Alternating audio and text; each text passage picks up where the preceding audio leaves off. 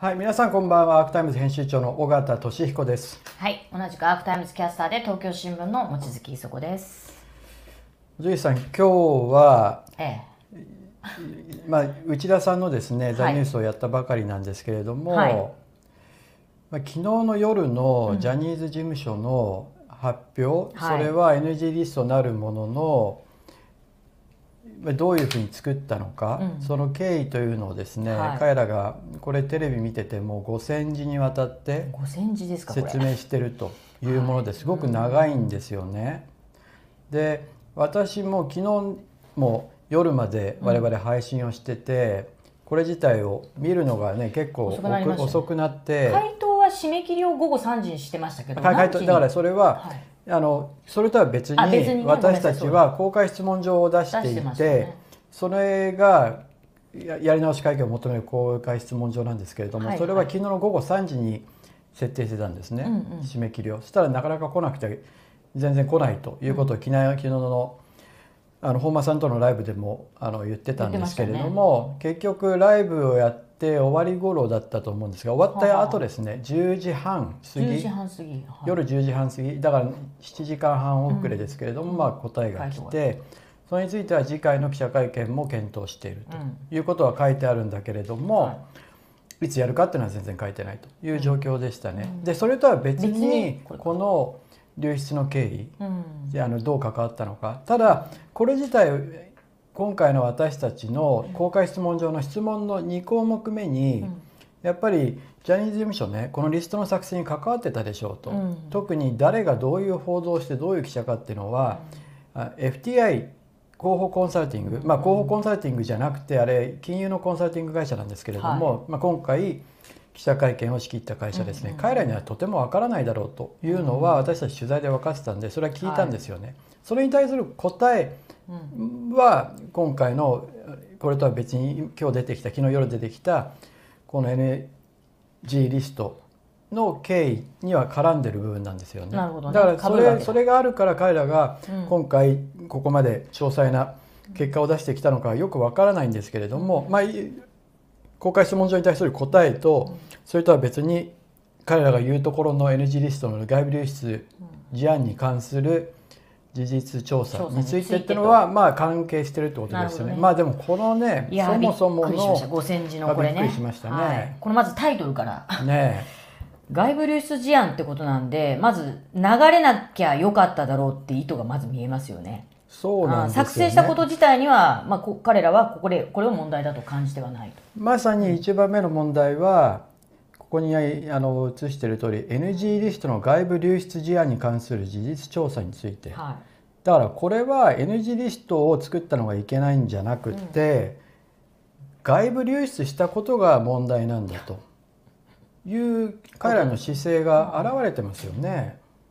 い、でこれに山田正幸チーフコンプライアンスオフィサー。これ本当あの、まあ、会社のこれからなんだっけ保証謝罪を行っていく新たなスマイルアップというねこれもちょっといただけない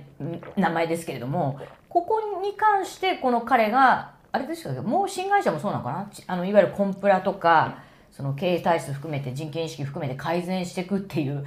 なんかある種こういう方をねここにまた投入してこのようなはっきり言ってまあまあ、あのヤフーのコメント見ても分かりますけれどもまさに自己防衛のための報告書ですよね。調査の結果について。でそういったものをこれ山田さんにこれやらせてるっていうのもいやあの彼は本当に中立的にかあるある種そのジャニーズ事務所に対して非常に厳しい目でそのコンプライ意識とかね人権意識の改善っていうことを第三者の視点として言わなきゃいけないのにその彼がですねこのまさに、まあ、全体的に読みますと不規則発言をした、えーまあ、アークタイムズの尾形や望月に関してはこういう問題があったからこういうふうに対処したんだと、まあそのまあ、自己防衛を正当化するようなこう報告をまとめてるっていうこれを山田さんにやらせてしまってるというのも私自身ねこれはあの今後のあの山田さんがどういうふうに何何に関してどのぐらいこの事務所との関わりを持っていくかっていうのがよく見えてなかったんですけれどこれではねとてもこう中立的なっていうか、まあ、より厳しくですねこの事務所の経営改革とか人権保障とか謝罪に関して向き合っていくときに問題があるってことを山田さんが指摘できるのかなっていうのが今回の報告書を見てものすごく、まあ、あの疑問に感じましたね。なぜ山田さんがやるのかっていうところが、はい、そうなんまあ、ですよ。チーフコンプライアンスオフィサーだからということなんでしょうけれども、何かその人に責任をかぶせてるようなそうなんでしょうね。感じにも見えますよね、ジャニーズ事務所としてやればいいわけで、やっぱりねあの西村朝日の、まあ、木目田さんとかつて一緒に仕事したのかな？元、えー所属した弁護士さんということでこれに関してもいろいろ指摘出てるんですけどやはりですねこのコンプラとか人権感覚の意識今西村朝日法律事務所がこの危機管理を請け負って木目田さんが筆頭でやってますけれどこの対応自体が非常にまあ私が取材しててもそうです。問題視されてる部分があるわけですね。そうするとやはりその西村朝日というところとやはり関係のないですね。こう利害関係のない、もうむしろこういった人権問題とかに非常に特化して有名な方というのをやっぱり引っ張ってくるっていうことをやっぱりやるべきだったんじゃないかなと思うんですよね。で、かつこの方に今回このようなあの事務所の自己防衛正当化をあの主張するための報告書を書かせてしまってるっていうのも、これ結果としてね、後々山田さん自身の、なんていうかな、中立公正性、信頼性に関わってくることになってしまうんじゃないかなっていうね、こういう懸念がちょっと見てて感じましたけどね。まあ実際、今もチーフさんも指摘してた、はいまあ、西村朝日がですね、うん今回危機管理をやってるっていうのはもう明らかになってるわけで、はい。で9月2日7日ですね9月7日の会見では、そもそもは名前を変えませんと。うん。でジュリーさんのジュリー氏のはい100%のほ株式保有についても変えるということは全く言わなかったわけですね。そもそもその戦略がもう間違っていた。結局それは10月7日に大きく変えたわけですから、そうですね。元の戦略が間違っていたと言っていいと思うんですよね。うん、それからもうそれだけじゃなくて。そこで危機管理のまずは一つは第一歩が違う。失敗があるわけですね。ありますね。私は失敗と言っていいと思うんですよね。だって失敗だと180度違うものを出さざるを得なくなったわけですからいね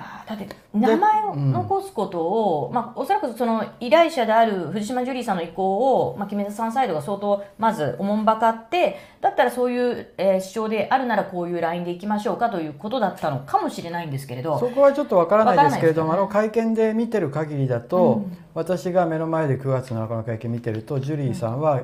何度もなぜ社名を変更しないんだとはい。いう質問に対して東山氏が答えていくわけですよね。そうですね。最初はやっぱりみんなにそこに思い入れがあるしそこにプライドもあるからっていうような説明だったんですが、だんだんとそれは本間龍さんが聞いた質問でもありましたけれども、ジャニーズ事務所って名前が残るっていうことはそれはいわばそのヒットラー株式会社とかスターリン株式会社みたいな感じですよと。いう中で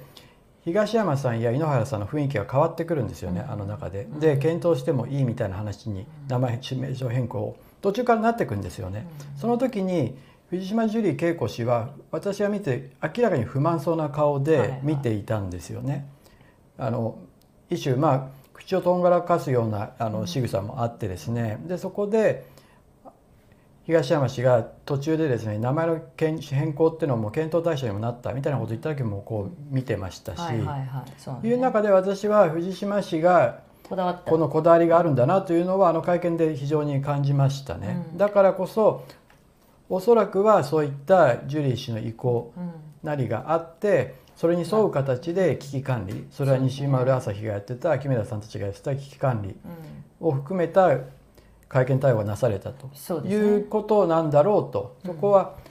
まあ見ててそういうふうに感じましたしね。そういうふうにあの私はあの分析すればそういうふうに思いますね。でもこの時いろいろ言われてますけれど同族というふうに見られかねない東山さんを新会社の社長につけたということ。で、まあ、東山さんに関してはそのいろいろそまあ、の、東山さん同族ではないですけど、ね、同族ではないですけどだけれども、まあジャニー氏にの側近であ側りネリーさんの側近であり、うんうん。ジュリーさんともすごく近い。近いね。だからいわば身内に近い感じですよね。うんっていうところもですねそうだし関連会社10社今回10月2日の会見では全て辞任しますと言いましたけれどこの関連会社10社の取締役も入ったままでした。でこうそういう意味では、まあ、名前を残すことにこだわったのはもしかしたらまあ年間1300万人のジュリーさんのファン方ですか？10社残ってるのの残ってるのは10社10社の取締役。ジュリーさん。藤島ジュリーさんが10社の関連会社の取締役ついてて、それの辞任についても10月2日では、まあ、その後の批判を受けてややめますということを言いましたけど、まず9月7日の時点ではそれが出てきてなかった。それから代表取締役という肩書きもついたままでした。でこれについては、まあねえーと、各社が批判しているところありましたけれど約1週間後かなんかに、えー、ジュリーさんが、えー、この会見の直後に、えー、ハワイにあるご自身の、えー、別荘地の場所に行って、まあ、娘さんとショッピングを楽しんだということと合わせてこれ「週刊文春」さんのそれは「週刊文春」報道ですよね、はい。はい、かつ事業承継税制という枠組みの中で、はい、えっと、確か、えー、に2000 2020年か5年後2025年までやんなきゃいけない。5, 5年間ですね。すでに事業承継税制を利用して、利用して譲渡税と相続税だったと思うんですけれども、それの支払いを猶予を受けてる受けてると、まあ、これは税制の仕組み上それが可能にはなってるんですけどそまあ、それ逃れではないかということを、まあ、指摘されたんですよね。だからその、まあ、実際ですね、うん、事業承継税制というのは中小企業小さい企業のためのものなわけですよね、それをまあ、800億とか1000億とかですね、うん、そういう規模の会社が使っていいのかっていう指摘はあったわけですよね。そ、ね、れが週刊文春にも出て、はい、結局その点についてはでで週刊文春の指摘だと2025年だったと思いますけれども、はい、そこまで代表取締役として残ってないと、うんうんその優遇が受けられない。税金を払わなきゃいけないから多額の、っていう指摘があったわけですよね。それについて上島ジュリー恵子氏は10月7日の会見では出てこなかったですけれども、あ 10, あ10月ごめんなさい。10月2日ですね。10月2日の会見では出てこなかったけれども手紙の形でそれを井ノ原氏が読み上げる形でそれはその税金を払いますということを言ったんですよね、うん、つまり代表取締役にはならないということですよねこれ2025年までもうそこまでそこまでそこまでそこであのもう一回見なきゃいけないですけど、はい、でも税金払うということは言いましたよね。うん、なるほどね。はい。はい。でまああのいわゆるその 後々いろんなことがさまざまな批判を受けてこれでは経営改革の意思があるとは見えないと。あの次々とスポンサー企業が特に海外市場グローバル市場をマーケティングで持っている、え、ビール会社ですとか化粧品会社なんかが次々とそのスポンサーの契約更新については、まあ、あのしないということを表明しましたし、えっと、経済同友会の新浪代表幹事に関してはやはりその反省の意思が感じられないと言って単にその CM からのスポンサーとして手を引くだけでなくこの番組スポンサーに関してもこのような状況だと検討せざるを得ないと言いましていわゆる新浪ショックなるものが新浪ショックなんて言われてしまってますけれど、まあ、新浪さんの発言なんかも影響したと言われてますけれど次々と、え CM を抱えるスポンサー企業があの更新しないということを表明始めて、まあ、ここにおそらく一番焦ったのが事務所だったのかなという気がするんですけれど、うん、まあ、本来は10月2日に打ち出されたような改革案を本当は9月7日の時点で指し示すということが、まあ、普通のなんていうんですかここまでの世界史上最大の、えー、性加害事件を、まあ、すみません加害事件を起こしてしまったということであればまあ、少なくとも10月2日のラインを9月7日に確かに示すべきだったと思います。まあ、そういう意味でも、えー、その加害事件にどう向き合ってるのかということと、これを断ち切っていくためには、どういうスキームで新たな再生計画や補償賠償スキームを示せるかっていうことを、本当はもっともっときっちり考えておかなければならなかったんじゃないかと、ま、いうのがそもそも論としてあるんですが、なので、えっと、まあ私たちは9月7日の記者会見自体も、まあ、最前列に並びまして、私は一番右側のブロックの最前列の左から2番目か3番目に座って、岡田さん自体は、まあ、芸能リポーターたちに囲まれながら真ん中にね、ねうんうん、座って聞いていました。で、もうあの9月7日の会見自体、いわゆる多くの大手企業が、まあ、あの時は、えー、とにかく手を挙げた人全員1回は指したということがあって、まあ、時間制限も4時間超えしたあたりで、まあ、そろそろってあの1回も当たってない人指しますみたいにやってたんですがとにかく全員を指そうという意思とそれから今日あのこの5000字にわたる文書にも出てくるように、まあ、謝罪の意思を示そうということを、まあ、考えてや望んでいたということもあって、まあ、後ろの制限がない、えー、その全員当てるというやり方でやったということがありました。ただそれでもあまりにもその示した経営改革案というのがその大手のスポンサー企業がどんどん引いていったことに示されるようにとても問題のあるそしてそそれそれだけの案しか出せないということ自体がこの今回の加害事件にどう向き合ってるのかという部分で、まあ、私も、まあ、岡田さんもそうだと思うんですけど疑問を感じざるを得ないところがまあ多々ありました。ということがあってまあ、あのいくつもその企業の不祥事とか刑事事件になったものの記者会見私たちはま出てますでそういう意味では今回のこの報告書で私や尾形さんの尾形さんの発言が、まあ、不規則発言という定義をされてるんですけれどこれも極めて不当であり不快です。であのこれはですねあの普通企業の不祥事会見もしくは刑事事件になったものの警察の会見でもそうですけれど矢継ぎ早にその質問に対する回答に納得がいかないもしくはもっと、えー、その会見側が説明責任を果たさなきゃいけないという場合は皿問いとか、まあ、皿問いというのは重ねてその関連質問をどんどん投げかけることです。これ当たり前です。で、その度ごとに手を挙げて名前を言うなどというのは、まさに今批判されている首相会見や官房長官で、会見でやってることです。ただあの首相会見や官房長官会見見ての通り、全く一つの質問に対して、えー、首相や官房長が回答しても、そのことに対するまあ関連、まあ、たまにそれが重なることはありますけれど、そのさらなる、えー、さら問いや追求質問が来て、その一個一個のテーマがやっぱり深まっていくっていうことが、特に首相会見ではまずまずありません。一社が一問聞いて、事前に質問を投げたものに対して一つの回答をいただく。で、関連をさせないって。で、こんなような会見というのは本来あってはならないですし、ましてやですよ。性加害、え、ごめんなさい。世界最大の加害事件を起こして、多くの、まだまだまだこう顔に出せてる方たちは、それでも誹謗中傷を受けながら、当事者の会とかそうでないカンワンさんとか橋田さんなんかもいらっしゃいますけど、あれだけのこう、リスクを負いながら出て声を上げてる方たちがいて、かつ、えー、2週間ばかり、えー、窓口を設置したところには、470人、480人近くの、その、被害の申告があり、そのうちの375人でしたっけ？が保証を求め、うち150人が在籍確認できてると。まあ、これだけの規模のものが出てきている中で、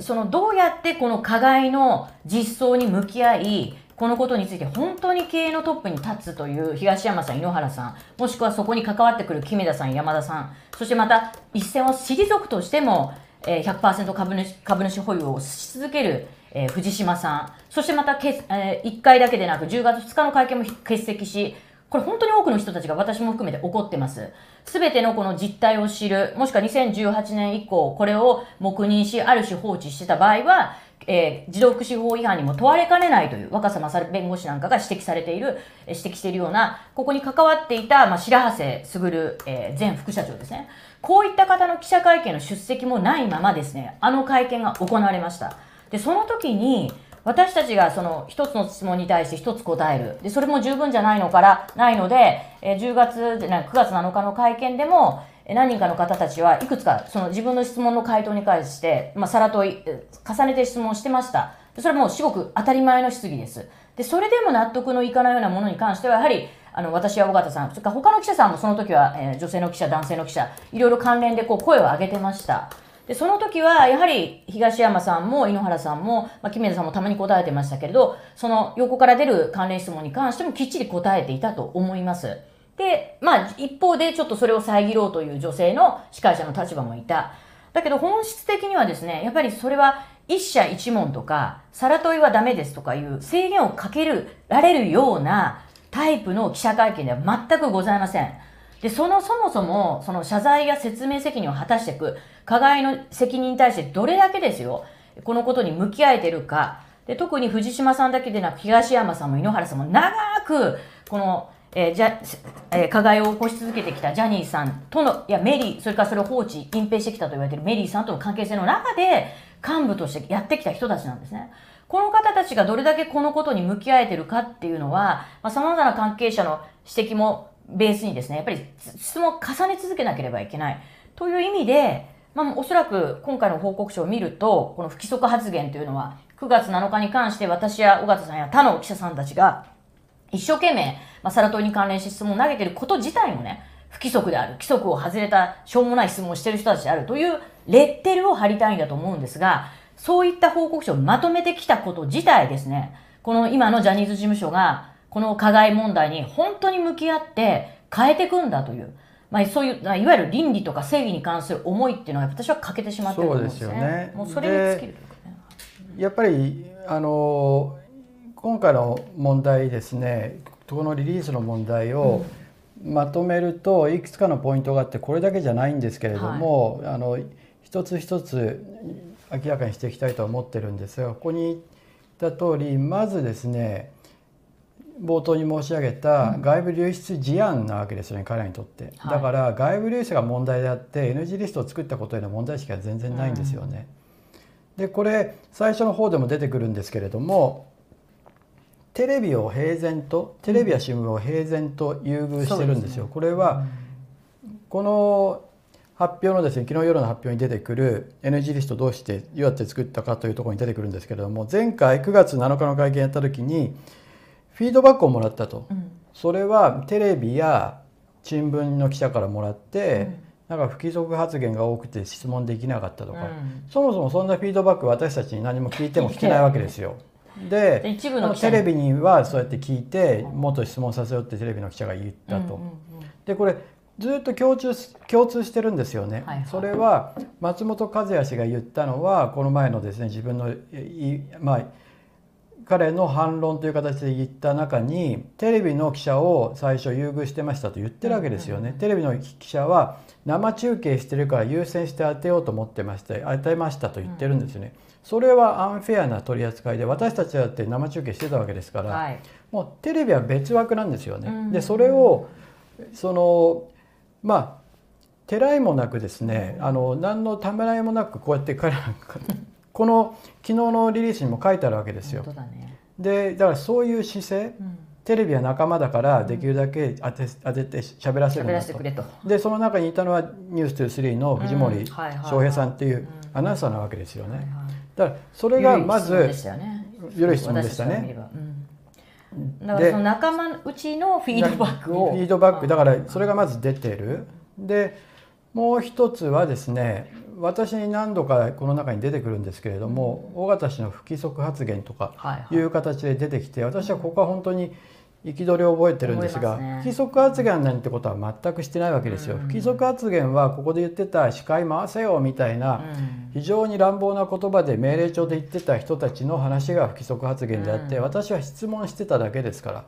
質問させてくださいと、はい。その質問をの中身を問いかけそれをなかなかうん。質問させてくれないんでこれはフェアじゃないんじゃないかはということを言ってただけで、うん。不規則発言なんてことはしてないですし、うん。今まで私記者会見で不規則発言うん。その議事進行を妨げるようなやじとかですね、そんなこと言ったことは全くないわけですよ。それをうん。最初のうちはこの中で大声の質問、うん。やじ不規則発言って3つに分けて,、分けてるんですよ。うん。だけどいつの間にか私の言ってたことが私は質問なのに不規則発言というふうにまとめられていて最後で。それは非常に印象として私が言ってたのは質問じゃなくて不規則発言なんだと。うん。議事進行を妨げたんだという非常に印象操作をしてて私はすごく卑怯だと思いましたね。だからねあの、うんそんなにそういう質疑のやり取りがしたくないテレビのね一人一問ぐかっちり守ってでそれは結果としては一個一個のテーマにして非常に浅い質疑になってしまうと思うんですけれどそういうやり方とじゃあ完全にその関連質問をガンガンやらせるやり方と比較すればこれ本当に分かりやすいと思うんですけれどで結局のところまあえー、とじゃあその、まあ、見返してもそうですよ。その彼らが問題視して不規則でしたい質問ができなかったというフィードバックがあったと言っても9月7日と10月2日どれだけその東山さんや井ノ原さんたちの真意とかね思いとかそれからこのせあ加害についての向き合い方っていうのどっちがあのよりまだまだですよまだそれでも私は問題だったあのきっちりとした会見に終われなかったと思ってますけどどっちがどっちどれほど良かったかといったら明らかに10月2日の方が変な会見でした。で、この、えっと、当時はいなかった。今回これ、あの、本当はこれ調査するなら、まさに山田さんにきっちり調査していただきたいのは、ヤジですよ。その彼が言ってるヤジっていうのは、後ろに回せよとか、司会進行しっかりしろとかね。えーで、手も挙げてない、あの、後ろに座っていた男性記者が、そういうふうに、まあ、叫んでいたと。ルールを守れってね。で、このこと自体を、じゃあ、この発言をしていたこと、何人かいらっしゃいます。しかもこれね手も挙げてなかったというね。問題提起したのは鈴木エイトさんで、うんさん鈴木エイトさんがこのツイートで言ってるのは、うん非常に客席のですねねそのひどいやつでした上手側の後ろの方に座ってた男性で、その人が手も挙げずにヤジばっかり言ってたとうん「さばけよ司会が司会がちゃんと回せよ」などと罵声を浴びせていたと。でこれはメディア関係者じゃないんじゃないかと。でこれ私も本当になんか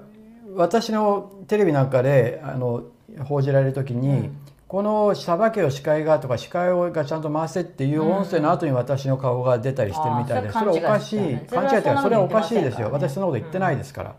私は質問してるだけなので、でもそういった形で怒号が流れてですね、怒号が流れて私の写真が出たりして、ででもそれはおかしいと思いますし鈴木英二さんがここでも言ってる通り、要するにあえて主催主催者側が場を荒れさせてそれを回収していた回収っていうのは井ノ原氏の皆さん落ち着いてくださいと、はい。この全体が、まあ、一種の仕込みやらせなんじゃないかというのはがい鈴木エイトさんの指指摘なんですよね。私たでちもだから確実にあの彼らは9月7日にはいなかったもしくはいても叫ばなかった、うん。で本当はそこを徹底して調査してこれ下手するとそういう人。エイトさんがここの場所にいたと言ってるんですよね。そうですね。この赤く丸い丸く囲ったところにいたと言っていて、ですね。でそれがねやっぱり実際ですね、写真がだんだん今出てきてるんですけれども、こう私を見ると驚いたのはこうやってあの手を後ろに組んでこうやりながらなんか言ってるんですよね。それは記者ではありえないんですよ。だって記者で少なくともメモ取りますからね。でもメモ取る気も全くななくこうやって叫んそうそう。手を上げるでもない。だからこれやじがかりだと思うんですよね。この疑問にも全く答えてませんよね。ででそれにそれにこそ答えなきゃいけないですよでね。だって誰が参加したかのリストは FTI と西村朝日さんとかジュジュニジャニーズ事務所側が持ってるわけですよね。そうですよ。じゃあなどこあそこに座っていた人のは誰なのか。でなぜそのようなことを言ったのか。これだって一番荒れさせたのは彼ですよね。とは思ってます。でうん本来はだから聞きたくて最前列にもう2時間半前とか1時間半前に並んで待ってる人たちがやっぱりブワーッと並んでるわけです。こで前からガンガン刺してあの刺してってもいいと思いますしでやっぱり私たちの疑問や怒りに答えない限りこれは鈴木財務大臣が言ってたことですけれどその被害者とかですねやっぱり今までもう5 6 60年以上にわたって行われてきたこの加害にやっぱり怒ったり憤りを感じたりそれから、まあ、私たちのメディアの反省も含めてですねここにどうやって本当に向き合って変えていくのかっていうそこの思いを持ったやっぱりもっと強い思いがありますよ私たちがインタビューしてる人たちはでも彼らは会見に来てその怒りをあの井ノ原さんや東山さん樹里さんにぶつけることができないわけですね。だからおそらく一部の人が今東山さんとその通りですよねさんとうん会えましたけれど、例えば報道特集に出てきた方なんかは4 5 0代の幹部たちっていうのはね散々ジャニーさんを素晴らしい人陽気な人って持ち上げてね子供に夢を与える人ってでそれを全立てして多くのあのジュニアの人人たちをねやっぱり彼らのああいう教室に入れたんじゃないかとでその中で被害をいっぱい受けさせてきたつまり共犯なわけなんですよね。だから4 5 0代の幹部に対しても、まあ、ふざけるなという気持ちだというような趣旨の話を、まあ、報道特集でされてました。で、これはまあ9月7日の会見ではなくて、つい最近の報道特集ででしたけれども、この方に至っては、やっぱり東山さん自身に、今日はお前だよと言われたり、えっ、と、何ですかね、え結構生々しい今日はお前だよと言われたり、普通に他の人間に対しても、お前やられてこいよとね、発していた記憶がありますと。それやっぱり言われた人からすると、まあ、ものすごい恐怖なわけですよね。で絶対覚えてるはずだと。で噂レベルだということを9月7日の会見の冒頭は東山さんも井ノ原さんも言ってました。でこれは絶対ありえないと。で今思えばああやって深刻にならないように雰囲気をみんなで作ってたのかなと。言ってます。で、あの、東山さんばかりちょっとターゲットになってしまっていてあれなんですけど、私は、あの、元ジュニアの方たちの証言の中では、井ノ原さん自体も加害については知ってたと。それは知ってたと見られるようなことを話も聞いたり、彼と非常に仲のいい人から友達から話を聞いたりとかしてるので、私はこの噂レベルという発言に関しては、東山さんだけでなく、井ノ原さん自身も違うのではないかと。思っています。で、そういったような、あの、状況の中で、じゃあどうやって、本当にこの加害の実装に彼らが本当に真摯にこう向き合えているのか。しかもそういうだからそこが一番の根幹部分なわけですよ。ね、根幹なんよだ彼らの説明責任のしねししつこいじゃなくて別に聞くべきことを正面から聞いてるだけですよ、うん。彼らはそれに答えなきゃいけない記者会見ですからね、それを9月7日については過去にに謝罪する会見で、10月2日については前にしての会見だというのは彼らの勝彼らの手な勝手ですよ。非常に勝手なシナリオであってそれ自体が間違ってる、そもそもじ9月7日の会見がの名前を変更しない、ジュリー氏の株は全く100%保有が変わらないっていうのがおかしいから、うん。10月2日の会見をしなきゃいけなくなったんで。だから名前も9月7日にあった課題はそのまままるっきり10月2日に引き継がれてるんですよ。9月だからそう2日のああの9月7日の9月の会見のその説明が悪かったから彼は180度そう説明を変えたわけですから。だからら同じ質問にやっぱり向き合わなきゃいけなないわけですよね。向き合い続けなきゃいけない。これは別にじゃあ10月2日終わってこれからもっと前に向かって話をしてほしいってステークホルダーが言ってるって言ってますけどもちろん新会社や保証のシステムのスキームはどうなってるんだってここもどんどん問われますよ。でも何よりも重要なのはやっぱり彼ら自身がこのあの光と闇ですよ。ジャニーさんの光も闇も知り尽くしたこの実相に本当に向き合ってんのか？で今回のあの会見の仕切り方っていうのはもう明らかにもうそんなのは9月7日で済んだじゃねえかと。俺たちはこれから先に行くんだと。で余計な不規則発言をしてあの再び東山さんの加害の疑惑とかねそれから知ってたか知らないかみたいなところを掘り起こすなと。まあそういうはっきり言うと、まあ、蓋をしたいんだなという。まあ明らかにそうでしたよね、あのはいこれからその会見の様子もご覧いただきますけれども、一度ですね、はい。ちょっと先ほどのところに戻って、その今非常に問題になってきているヤジの男性。うん。これなんですね。ここれ鈴木エイトさんからの提供ですけれども、これ毎日新聞だったかな？どっかのライブ映像なんだそうですけれども、うんうんあーここでちょっとあのご覧いただくと一番手前のところですね、このこういうふうにあのやってる男性ひそあのねねそっくり返っこれ絶て、対記者じゃないよね、うん、こういう人がいたってういうね。それで罵声を浴びせてた。これジャニーズ事務所の説明責任は相相当当ありますよ。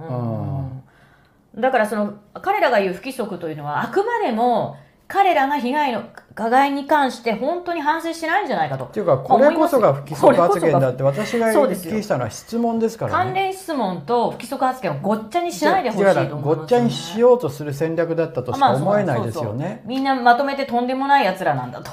ヤジを飛ばしてたのは、まあ、明らかに私は仕込みだと思いますしでこの方が記者なのか記者じゃないのかも分かりませんそれを確認できるのはまさに彼らしかない記者の姿勢ではないですよ。ないですよこんな記者私見たことないですよ。どの会見に行っても。総会屋にはねふんぞりふん返ってね、あのメモもせずに罵声だけ浴びせる。はいもし仮にですね記者という肩書き持ってたとしても、ここにいるのはただのやじ係ですよ、うん。記者としての仕事は全くしてないですよね、それからあれですよね、まあ、ネットでも言われてますけど2時間に関してはその日はなんだっけ就職のしあの式典等々があって2時間しか取れ内定式。内定式があって2時間しか取れなかったこれもネットで散々言われてますけどそんなのなんぼでもあのそっか事務所使ったっていいわけですよね。事務所のビルの会議室でもなんでも。いや別にどこの会議室でもいいし、うん日本記者クラブでも、外国特派員日本外国特派員協会でもいいですし何も高級ホテルでやる必要は全くないわけですよ。すよこれは戦後史や世界史に残る子どもに対する加害を行った企業のその不祥事のについての、まあ、大規模なあれですよね、はい。あの不祥事うのん説明責任に応える記者会見ですし、その説明責任に応えた後でどうやって保証していくかそういう会見なわけですかね、それを高級ホテルでやる必要は全くないわけですよ。すよ。それを勝手に自分たちがホテルでやろうとしてそれそれが場所がなかったから内定式の日でなかったからっていうのは、彼らの勝手な都合であって、はい。それは全く理由になってないしそこにこそ彼らがやっぱり説明責任に向かおうとしてない。はい。た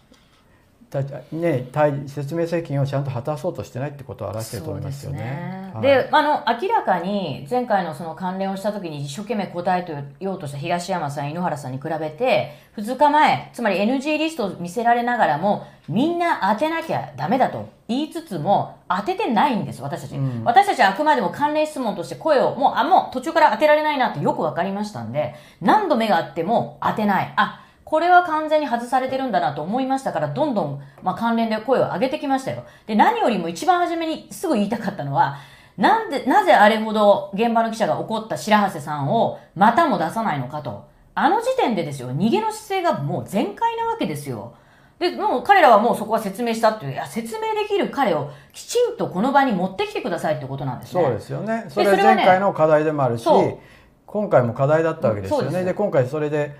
東山氏は検討すると言ったのに白波瀬氏を連れてくることをでも連れても来なかったわけですよね。その質問をもう受けようとしない。はい、持さんが必死にさら問いで聞こうとしたわけですよね。聞こうとしてもシャットアウトしましたね。はいはい、でそこのまあ今回私は尾形さんがこうぶら下がって質疑をしてるといかにこの女性記者と男性記者は口を挟んでるかと不規則発言をしてるかって、まあ、言いたくてあのね質疑のやり取り言ってるんでしょうけどもう本来不祥事の記者会見なんてああいうものが当たり前なんですよ。だからそれを知ってもらわなきゃいけないし、まあ、真摯に反省する。この前も言いましたけどビッグモーターの会見で皆さん落ち着いてください。じゃあ皆さん落ち着いてください。と社長が言うことが考えられますか、考えられないですよね、で社長が子どもたちが見てますから落ち着いてくださいとルール守ってくださいって言いますか、はい、ビッグモーターの社長が。そんなこと言ったらみんな怒り出すじゃないですか、うん、でもそれが行われたのがこのジャニーズ事務所の会見でそれに拍手をしてやじを飛ばす喜び組の記者たちがいるっていうのは、まあ、本当におぞましい、これこそが私あの会見の場にいいと思いましたけれども性加害を数十年にわたって続けさせジャニーズ事務所においてそれを記者たちが隠蔽してきた。実態そのものだなと思いましたね。そのおぞましい構造が今ここの場でもう一回繰り広げられているっていうふうに本当に思いましたね。で、はい、それで、もう一つのポイントで、このですねすごく問題なのは昨日のあの発表で質問と回答の定義っていうのが、広報記者と NG 記者。NG 記者なんて言われるのは私腹立たしいですけれども全く違うわけですよ。で彼らは NG 記者への14に対して14.5分対応してると。で広報記者に対しては11.5分だということを言ったわけですよね。だけどこれ回答なんてしてないですし、うん、質問の静止なわけですよほとんど。ね、で広報記者はマイクで質問してね、うん、そうですよ。追加質問も自由なんですよ。なのでちょっとですね、まずそのじゃあ広報記者の芸能リポーターの駒井千佳子氏の,、あの質問と、あのやり取りを見てほしいんですけどもこれは彼女が1問目を聞いてそれで東山氏が最後答えていて、彼女が2問目3問目を聞くところなんですね、ちょっとご覧くださいジャニーズとつくものはなくなりますそれはメンバーグループで自分たちで名前を決めるということなんですか？考えているようです。はい。で、グループ会社の方はどうなりますか？あ、それもすべて変わります。わかりました、はい、ありがとうございます。はい。では、前列、今度は向こう側のところ。はい。ここには全く松本、司会の松本和也氏も静止をしてないですね。で、マイクできれいに追加質問。一社一問じゃなかったんですか、うんうんだから明らかに対応が違うわけですよ。じゃあ佐藤明さんの質問の最後のところをご覧いただきたいんですけれども、これでねちょっとあの勘違いないようにですねお願いいたします。以上です。ああのすみません。一社一問でお願いします。あの発言が求められてないのでちょっと静かにお願いします。はい、はいはい、ですから彼らが言ってるこれですね佐藤明さんの質問はすぐ駒井さん駒井さんからの質問の後のあのすぐ近いんですよ、だからほとんど同じようなタイミングでやった駒井さんの質問にはこれだけまあウェルカムなムードでどんどん質問してくださいと全く静止もないわけですよ。でも佐藤明さんの質問に対する答えで刑法解説みたいなことを、刑法解説みたいなことをということを決め出しがいい、はい、それに対して持石さんが関連でね。関連で聞いてるわけですよね。それに対して松本和也氏がものすごい勢いで静止してますよね、それがここで言ってる14.5分の彼らが回答だとか対応だとか言ってるものの実態ですよ。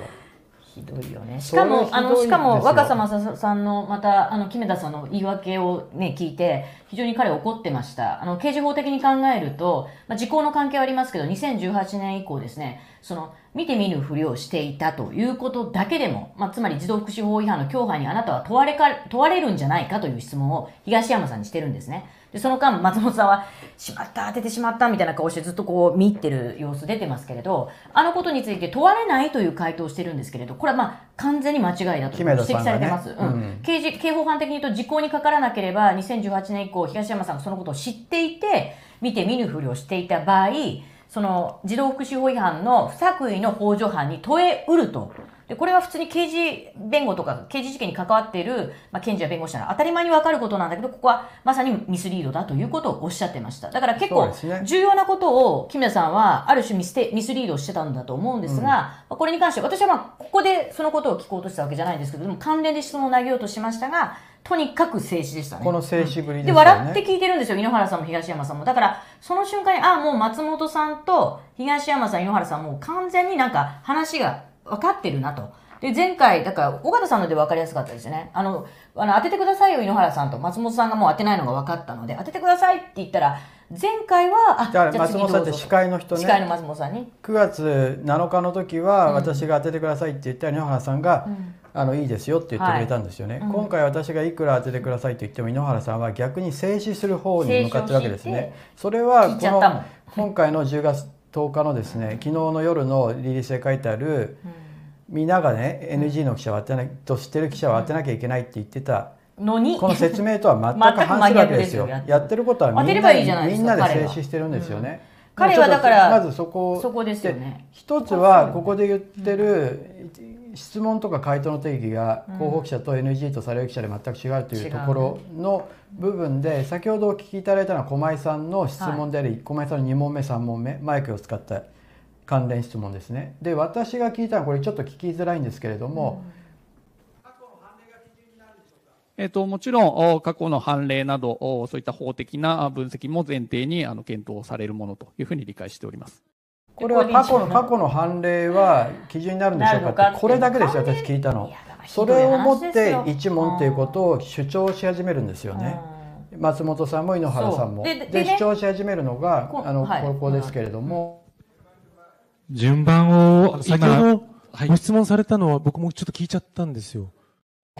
あの私が過去の判例も基準に入るんですか？って聞いたのを僕も聞いちゃったんですよ。ことれはもうお前は一問だと。組織的に司会者と井ノ橋が連携して私を遮ってるっていうのはもう動画見れば一目瞭然だと思うんですよね。でこれさ、うんさっきステークホルダーからこれからのその被害者救済はどうするのかとかねそういう質問が聞いてたから関連質問だったから彼らはそれに対してもっともっと答えなきゃいけないんですよだから過去の基準をあの、えっと、基準過去の民事裁判の規定を参考にするのかっていうのは本当に重要でそれをじゃあ参考にするとなるとやっぱり低い数百万程度の賠償額というふうになりますからじゃあそれをじゃあ判断するのはじゃあその3人なのかじゃあその3人だけでいいのかと民事出身のねたくさんの問題が付随してあるわけですよ。そうそうだから彼らが本当に答えなきゃいけなかったし答えようとしてた質問でもあるんですよ。で私がなぜ過去の判例が基準になるのかっていうのは、それは保証のあり方を聞く上で、法律専門家も言ってますけど一番まあそこがコアなコアなとこですよね。あの質問になるからですよ。でもそれをこうやっていいですね、だから駒井駒井さんのマイクを持った質問と私のこのほとんど聞こえない質問とそれをそれを聞いちゃった。定義を一緒にしてるっていうのがここに書いたように私は非常に腹立たしいですね、はい。だから、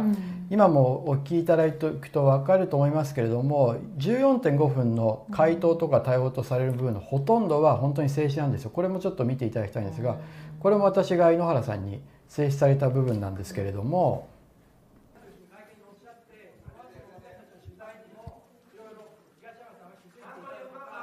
ごめんなさい。あの、あ、皆さんちょっと落ち着いてください。はい。あの、一人一社一問という話があった以上、じゃあ一社一問となったらなぜ駒井さんに言わなかったんですかと、私は井ノ原さんに言いたいですよ。ででもこの時ご覧今いただくとちょっと分かる通り私は東山さんは見てみるフリーとフリーというのを前の会議で言いましたよね、っていうようなことを聞いてそれを東山さんは聞いてるんですよね。で聞いて答えようとしてるのに井ノ原さんが静止してるわけですよ。だからそれはここの昨日の夜発表されたジャニーズ事務所の言ってる NG とされる記者を当てようとしてたと。いうのいう彼の説明とは真っ向から違うわけですよ。なんて言うんですかね。戦わなければな。いやだから戦わなければならないというブログとそれはそれは昨日の夜10月7日7日私たちが公開質問状を10月6日の夜に出してあー。10月7日にブログで書いてブログで井ノ原氏が戦わなければならないっていう書いた。誤解や勘違いじゃなくて、じゃあその刺さな刺す刺さなきゃいけないというのであれば刺すべきですねでそもそも一社一問なんていう制限を彼らがかけられる権限なんて何一つないです。で本当にそれは怒りの度合いとか私たちはやっぱりここにたくさんの、え被害者の方の声を聞いてますのであの怒りの度合いとかもっと疑問に感じる度合いっていうのはもうかなりあのあそこにいた記者の中でもあの個別にね差があると思うんですよ。ただ少なくとも9月7日は井ノ原さんも東山さんもその怒りや疑問になんとかこう誠実に向き合おうという姿勢は感じられましたけどもう10月の2日に至ってはとにかくそっちから来る球だけはなるべく避けようという意思がねあった。でもそれでそれで本当にこの問題に向き合っているというふうにその企業のね経営トップや幹部として言えるのかと。これ戦わなければいけない井ノ原さんの相手っていうのは全くメディアじゃないですよ。やはり彼らが戦わなきゃいけないのはこれまで。自分たちが許してきたそのジャニーズ帝国なるものの負の遺産。どれだけ多くの人を傷つけ下手したら亡くなってる方もいるかもしれない。どれだけのことを彼ら自身が暗に放置してしまってたかっていうここにはもうはっきり言って一生かけて償っていかなきゃいけない。そのぐらいの姿勢がもう木目田さんにもない東山さんにもない。そういったものに対してそれを一掃するために彼らは立ち向かわなきゃいけないんでんそれはジャニーズのそういったカルチャーに対して立ち向かわなきゃいけないんですよね。そう。でもそれがそのできない演出でその自分たちの都合に合わないものは黙らせたりうん。攻撃をしたりする、そこに彼らは戦わなきゃいけないんですよね。ね。でも彼らは私たちに対して戦おうとしていて私たちはその説明責任を求めているだけなのに、でその私たちに対して同じような攻撃の刃それは被害者に対してこれまで向けられてきた攻撃の刃と全く同じものを向けようとしてるんですよね。そうです。ねだから彼ら自身がその問題の一部になっていてその問題を形成していると言わざるを得ないと思うんですよね。ね。うん。でそこでですね今望月さんも言ってた一社一一問っていうルール。これはなんか新聞各社もですねなんか大手メディアの記者は私本当はねこんなルールはおかしいんでって戦うべきなのに、我々だけがいろいろ言われていて誰も大手メディアの記者も声を上げないんで私は本当おかしいと思うんですけれども、そもそも一社一問っていうのはき私聞いたことないですし一人一問っていうのはよく言われますけれども記者会見ではそんなのみんな別に守ってる人はいないですよ。うんよねだってどの記者だってそう言いながら何問も聞いてるしそうだよねで芸能リポーターの駒井さんも聞いてたじゃないですか。前回 TBS は複数刺されてましたからねね、じゃあで複数社としてもそうですしね。はいはいでじゃあそもそもこの一社一問ってルールは10月2日の当日になって急に出てきたものなんですよ。その前に9月28日に案内があり9月29日に説明が取材に関するお願いが来て10月1日にそのお願いがアップデートされた改訂版が来てそこでは一社一問なんて言及は全くないんですよ。その事前に3回あったにもかかわらずその案内がですねそこには全く書いてなくて唯一とあった理由とあのルールと言っていいのはテレビ局は1クルー1台カメラ、で記記者は 2, 2名。でスチールカメラは1台、これなんですよ。基本言われてたのは。でその後そのそれそれを指摘しなきゃいけないよね。そう今回報告そうですよ。書で守っていない、クルーか守ってない記者がここだったそうですそうです。実名出してね。そうですよ。やればいいじゃないですか。うん。それはやらないわけでしょ。だから全然そんなルールまあ、あの申し込みの時にも言われてないしそんなこと知らないわけですよ、それが突然会場で一社一問って言い始めたわけですよね。だからこのルールがおかしいしそれを守ってないっていうのもおかしいしそれは突然彼らが勝手に急に作ったルール。むしろそれよりもここでも書いてある通りテレビ局はねカメラ1台って言ってたのに当日行ったら2何台も。クルーいて少なくともみんな2台いたんですよ、で会場の外でリポートしてる人がいて、うん。会場の中にもあの据え据え付けられたカメラがあったんですよ。で私たちだって2台カメラ持っていきたかったですけどできなかったわけですよね。だって厳しくスペースの都合上ねテレビ局は1社1台って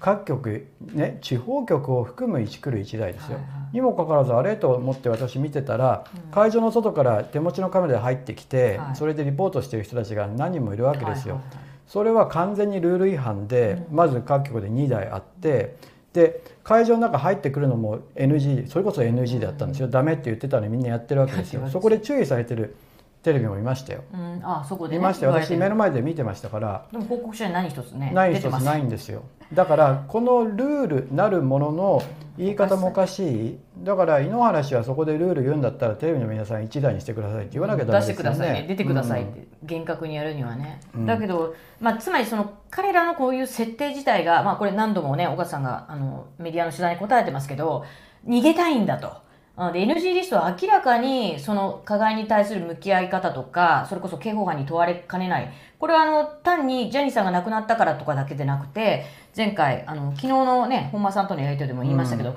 も黙認してた立場でも問われうるということもありますし元マネージャーですよね。元マネージャーで9月7日の会見以降辞められて性加害ということを告発されて辞められたような方。こんな方たちはまさに実行に全くかからず刑事捜査を受けうる立場に置かれてしまいかねない人たちもいるわけですよ。だからはっきり言ってですよその、まあ、本来ジャニーさんが生きてればもうこれ刑事的に捜査の手が失職の手が及ばざるを得ないようなことがずっと繰り返されていて。でも今からだって、あの存命中のマネージャーもいるわけいるわだけです会社の責任も取れるしそれは今からでも刑事けですから件になりうるわけですよ。はい、だからそういう自分たちがどれだけのあの加害行為を繰り返してきた会社のトップや幹部なのかっていうことがもう抜け落ちてるしでそれをこういう運営で良しとするっていう方向を決めている。で、まあ、この報告書も山田さん書いてますけどこれは西村朝日のこう木目さんに委託されたのかねどなたが委託してるか分かりません。やっぱりその刃を向向ける方向っていうのは全く違いますよね。あのででちょちょっとだけでも面白いのは、はい FTI はい今回このリストを作ったっていうふうに彼らが認定している FTI は木目田氏が連れてきたと木目田氏の紹介だってそこだけそ書いてああの詳しく書いてますね。そこには木目田氏に責任があるし私たち取材で聞いてましたよ、それを言及するのは私はちょっと興味深いなって思いましたね。それはジャニーズ側からのちょあのちょっとした憤りが示されている可能性がありますよね。だって西村朝日側から紹介されたでもなくて、木木目目田さんという田氏が木目田氏が紹介したとあるんですよね。これね。ね。うん。えつまりこんなところ紹介しやがってってことですか？怒りがあるってこと、うん、いやそこだけちょっと詳しいんですよ。ちょっと引っかかる。そうだね。そ確こは私は面白いと思いましたね。こんなヘマしやがってということね。い外部やにわわからないわからないわからないけれども彼らは自分たちの内部のことについては極力説明しないようにし言い訳をするわけですけれどもこの部分については木目田氏による紹介だというふうに書いてますよね。なるほどね。で、まあ、あの、小川さん指摘されてますけど、まさに指名候補者リスト、なぜこれができたのか、まあ、あの、今か、FTI の関係者ですかね、まあ、何人か聴取できない人もいるって言ってるので、おそらくその、ね、持ってた女性なんかが厳しくこう問い詰められてしまってるのかなとか、そこもちょっと心配ではあるんですけれど、そもそもやっぱり一定の意図があったから、あの、ジャニーズ事務所があるんでしょ？つまりこれはもう反省の場ではなく、これからの場なんだという。彼らの趣旨を組んで FTI が、いわゆる重要人物としての NG リストを作り、そして彼らにとって、事務所にとって好ましい指名リストを作ってるんですよ。で、このなぜ指名候補者のリストを作ったのかってことは全く触れてませんよね。そうですね。そこはちょっとだけ作られてるのか。先ほどの点でこれ、うんはこの映してるところのに右側のところの下のところに、ジャニーズジャニーズ事務所は9月7日記者会見を開催するにあたりこのような事例の記者会見の設営運営を,、を行った経験に乏しかったことから別に会見の経験なんてものすごいありますけどね、ジャニーズ、西村西村朝日の木目田弁護士に記者会見運営の受託業者の紹介を依頼し、木目田弁護士より FTI コンサルティングの紹介を受け、ね。FTI に委託することにとなった。っていうのはここすごく具体的で誰が紹介したかが出てるんですよね。そうん。だからそれはなんか望月さんのあ今、まああの言った一種の憤りみたいなものがちょっと垣間見えるあの部分ではありますね。はい。でそれでまた今のところに戻るんですけれども、そまあ望月さんも言い換えたところで、NG 記者についてはその NG 記者とのやり取りってことで一問一答なんてものを昨日発表していてそこで私と望月さんと佐藤明氏のな名前が出てくるわけですよね。で彼らはまあ、勝手に NG 記者はこういう人だってことを実名で挙げてしまってるわけですよ。はいはいはい。我々には何のその問いかけもなかったですよ。うんうんうんそれはフライデーはそれ流してましたけどね。でも一方で我々についてはそういう一問一答なるものをああいうホームページで晒してる一方で、こう指名候補記者。うん。これは今分かってるのはうんその駒井千佳子氏であり、芸能リポーターの TBS の「ニュース2 3のその今キャスターになってる藤森祥平氏ですけれども、上げてうちそれもの8割ぐらいは実は刺されてね質疑あるんですよね。あの、うん。名前個別名を隠フライデーさん隠してますけれど。ああうん。なるほどね。それで全部本当は隠してもいいけど上げればいいじゃないですか。いやだから私たちの名前やって出してんだったら広報記者のね11分50秒って11.5分か11分30秒だと思いますけど11.5分のやり取り出さなきゃダメですよそうだね。ジャニーズ事務所は。だから私たちそう私たちだけ 晒してるわしてだから一種私は犬笛をまた吹いてると思うんですよね。これが NG 記者だよと。でこれこの前の会見でも私たちがこれがあの会見を乱す記者だっていうふうにフレームして、それでみんなにヤジを飛ばさせてやってたじゃないですか。そうですね。で今度は井ノ原氏はその子供が見てますからっていう形でまた同じようにフレームして、あれが仕込みであったかどうかも書いてないじゃないですか、でもここでもまたこういった私たちの名前だけ晒して攻撃させようとしてる。っていうのは非常にジャニーズ事務所のその攻撃内向きかつ攻撃的な体質がいまだに今日今に至るまで続いてる。それがそれが戦うっていうことになるわけですよね。井ノ原氏がブログで書いた。だから私は本当に全く彼らの体質と考え方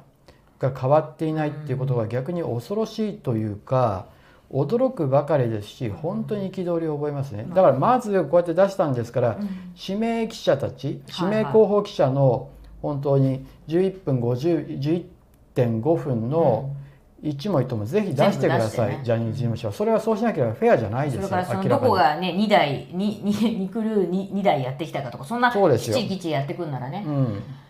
だからまあでもねもうこういうもうそのこの声明もひどいですけれどその一昨日出した NHK さんがその局内でも被害に遭ったということの報道を出した後に、えー、何人かその複数虚偽を言っているものも、えー、報告として上がってるっていうね。なんていうのかなもうこうなっちゃうと被害者が声を上げづらくなさせるかのような声明を出したりもう自分たちを守ることでいっぱいいっぱいですよね。でそれはやっぱりその会社の向き合い方として全然こうなんていうかな、まあ、ゆだからここにも書いて最後のポイントですけど世界最悪と言っていいね、うん。子供への加害についての説明責任に全く答えようとしてないんですよ。うん。逃げようとでしてるそれを聞く人は NG であ NG なんだりと、もう最大限司会者や井ノ原氏がもう総出でその質問は止める。ごめん戦わなければいけない。でた井ノ原氏は7日に戦わなければいけないということを書きその後10日の夜に出てきた昨日の夜のリリースで私たちの名前を晒してこれが NG 記者だよということを言ってる。ちょっとだから本当にまあ一種彼らのやってることはまあ一種日本社会におけるよくあるいじめみたいな攻撃。で私昨日本間さんとのやり取りでも一種なんていうかねそれがまさにジャニーズ事務所の体質だっていうことを本間さんおっしゃってましたけれどもだよねと。にかく攻撃対象を決めて非常に陰湿な攻撃をする、排除していくと、うん。で周りからも攻撃させるようにすると。それがそれがやっぱり通底してるわけですよ。昨日本間さんが言ってたのは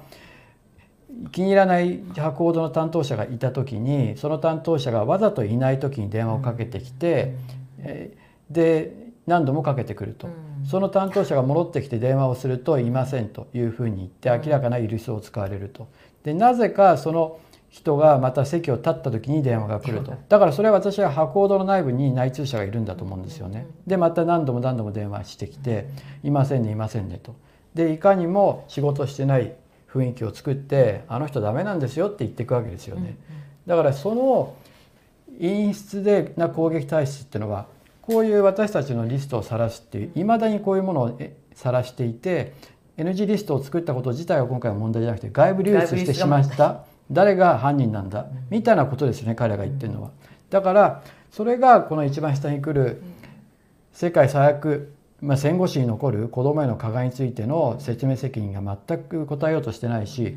彼らはよくわからないのはもうねもう謝罪したからいいんでしょみたいな感じじゃないですか。よくないですよね。これがどれだけの犯罪行為なのか、どれだけ子どもの人権を損なってるのか、で今も今も今分かも傷つい。っていないてる人たちがいるっていうそうでことですすよよね。で償っても償いきれないですよ。ね。それをいまだに分かっていない。すごいねただの企業不祥事とは全く違いますからね。うん私が今まで日本のトップ企業も世界のトップ企業も取材してきた中で本当に最悪ですよ。こんなの見たことないですよ。し。かもその不祥事の会見の中で桜がいたり拍手が出たりう、ん。で落ち着いてくださいってその会見主催者側謝罪する側が言ってる、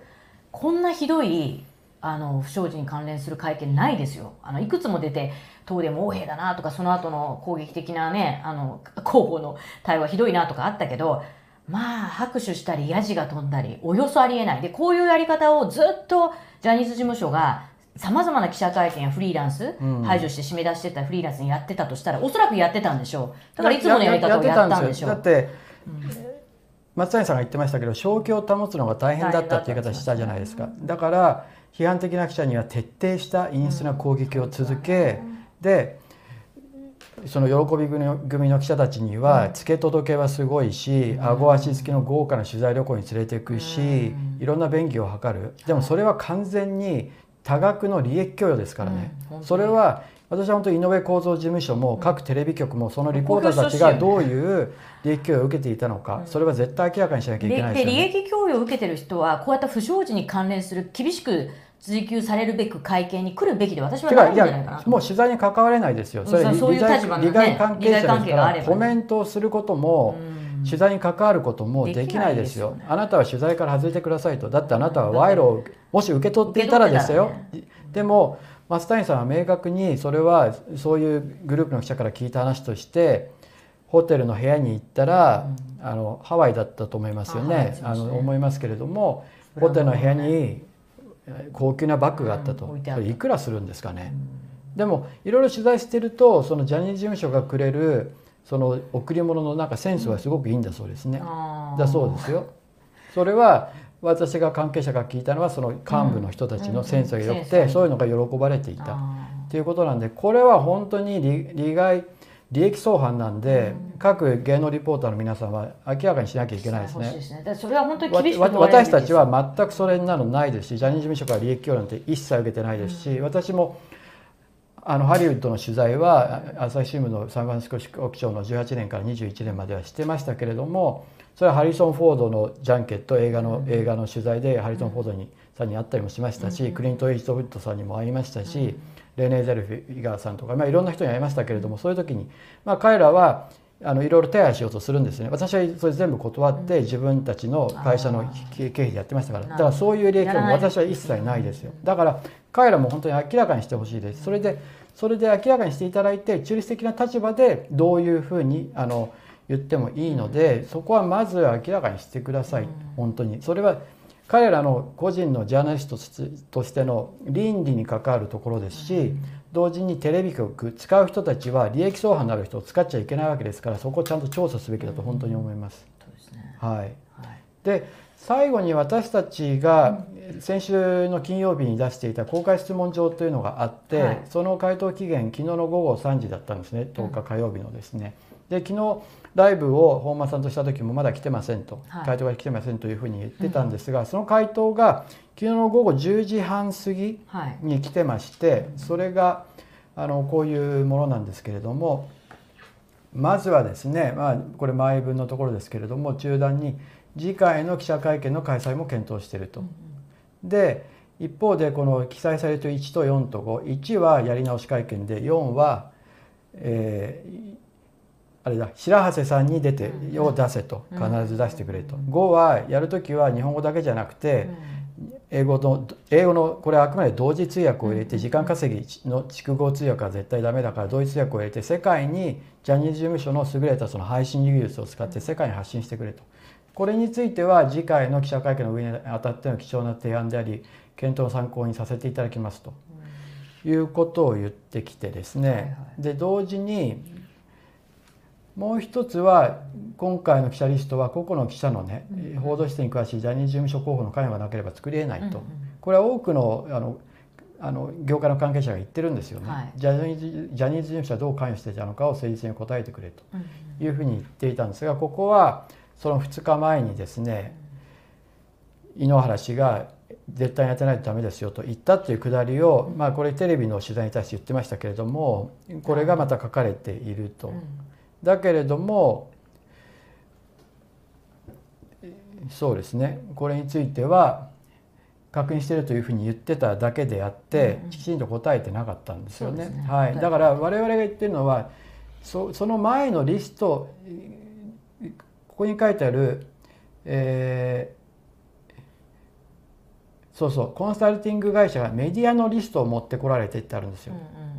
ちょっとごまかしてるんですよね。でもでもこれがこれの時にメディアリストなのか記者のリストなのかちょっとここはははっきりしないんですが、この時にどういうものだったのかっていうのが全然でそれをそのつ前段階でどういうふうにかかったのか私たちは聞いてるのでそれについて答えてないん指ですよね。名候補リストへの関わりとかね、でもう一つはでこれ3番目のところで、テレ朝でねジャニーズ事務所関係者の話として記者会見をガス抜きの場と言ってたけれどもそれは本当かと、記者会見どう思ってるんだっていうのについては下の方ですけれどもテレ朝のステテあの報道ステーションでジャニーズ事務所関係者のしてガス抜きの場というのは実際そういう報道があったけれどもそのジャニーズ事務所関係者が誰なのか判明しておらず、そういう発言があったことも確認できないと。そこは分かりませんと言ってるんですね。で最後でもですねその FTI コンサルティングの関係者がなぜこういうリストを作ったかについて人権を守るため、人権への配慮って言ったんであなたたちの人権ってどういうことなんですかと、あなたたちの人権っていうのは自分の企業のトップそれは東山さんがいや井ノ原さんが体裁を整えることにしか向けられてないのかと、ひその加害の被害者にもは向けられてないんですかという、じゃああなたたちの定義をはっきり言ってくださいとそもそも FTI の誰が言ったんですかっていうことについてはその発言はあったって言ってるんですよ。FTI コンサルティングに確認したら同社の担当者が弊社に断りなく不用意な発言を行った ものとのことででしたとそう言ってたと。で FTI コンサルティングは米国本社から調査を受けるということなんですよね。でもじゃああなたたちの人権の定義は何ですかってことには答えてない答えてないものでしたね。はい。いやだからあの何よりも言いたいのはこの間の10月2日の会見を、えー、と当事者の会の方たちがやり直しを求めたようにあの非常にそのジャニーズ事務所井ノ原さんや東山さんの向き合い方姿勢をやっぱりあの会見を見て疑問に思っている人たくさんいます。でだからその9月7日の会見で終わったわけではなくて彼らもしこれずっと本当にその幹部やトップに立ち続けるならもう一生向き合い続けなきゃいけない向き合い続けたところであの石丸さんたちが言ってるように何かがこうその受けた被害が癒されたり解消されるっていう傷が治るというものではない。でそのぐらい重いものについて、うん。彼らが今重責を担ってんだっていうねそこへの自覚が、うん、だからそのコンプラなんとかオフィサーって言いますけどやっぱりそういうことの規範というのを一番あの木村さんや井ノ原さん東山さん自身にもっともっと痛切っていうかに感じてそもほしいしそも今回の文書は CCO の山田氏がやるものじゃなくて、うん。ないです東山氏が社長名でやることですよ。うん。でこんなことをやってねこれこれこれでなんかすごくこう説明できたと思ってるのかなと思うんですけれど一体何のためにこれを出してんのかな？こうやって一部のね厳しくあの加害の問題を追及した人たちなんでこんな風に晒してんのかなって。でなんで医者一問みたいなでそれを外れた人を不規則不規則と言ってね晒してんのかなって。でもそこで言ってたのはヤジを飛ばしてる記者とは思えない男性がいたとかね、まあいろんなまあ。疑念がどんどんどんどん膨らんでるわけですよね。はい。だからやっぱりもっと真摯な気持ちでいかにこう重いことがあったのかでそしてその直近にもあったけどそれさえ公表できてないのかあの事実に向き合ってほしいと思いますね。そして被害者の痛みにもっと真剣に向き合ってほしいと思います。事実に向き合ってないっていう姿勢がね、うん。どんどんどんどん明らかになっていてそれが全く変わってないっていうのが逆に分かったこういうリリースで分かったっていうのは、うん。社会にとってはあジャニーズ事務所って全く変わってないし名前が17日に変わるかもしれないけど全然変わってない。より今内向きに攻撃的になってる。そね。でそれは本間さんが言ってた先祖返りしてる。っていうことなんだなっていうのことを改めて、ね。まあそれを露呈したと思いますね。ははい。い、はい。まあここまで第一部でだここからの第二部はメンバー限定の第二部ですけれども、このリストから我々が読み解いた時に読み解いた時に、うん。何が今ジャニーズ事務所で起こってるのか、うん。で彼らが次のですねじ次回の記者会見も検討していると言ってるので、そこで求められるものは何なのかをちょっと深掘りして議論できればと思ってます。あのこうやって皆さんに支援いただいていることで私たちも独立した報道や質問ができているのでぜひあのご覧いただくとともにメンバーにもあの加入していただいて寄付また寄付やカンパも役立ってますのでぜひあの我々を支えていただいていろんなまた示唆もいただければと思ってます。はい、それでは第2部移行しますので、はい、どうもありがとうございました。